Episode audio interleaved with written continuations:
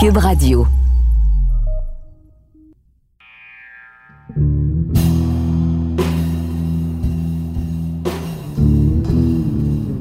La mafia, le crime organisé, les trafics en tout genre et la guerre des gangs en plein cœur du Montréal des années 50. Vous aimez ça? Eh bien moi aussi.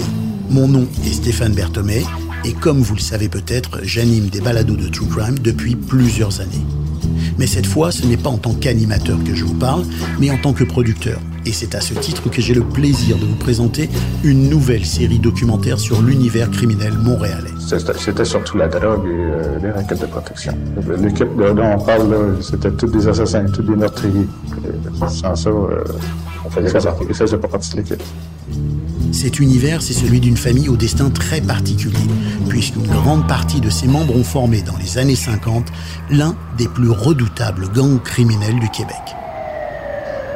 Ce balado, habillé d'une musique originale dans lequel vous entendrez de nombreux intervenants ainsi que des archives de l'époque, est porté par l'animatrice et journaliste Isabelle Marjorie Tremblay, qui est passionnée d'affaires criminelles.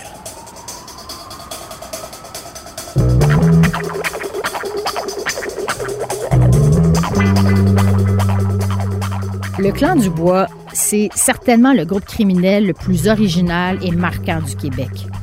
C'est l'histoire d'une famille de 11 enfants, 10 frères et une sœur, dont 9 d'entre eux ont formé une redoutable organisation criminelle.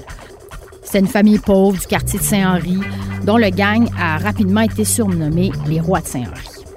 C'est cette histoire-là que je vais vous raconter. La nouvelle série, Le clan du bois, bientôt disponible sur cubradio.ca et toutes les plateformes balado.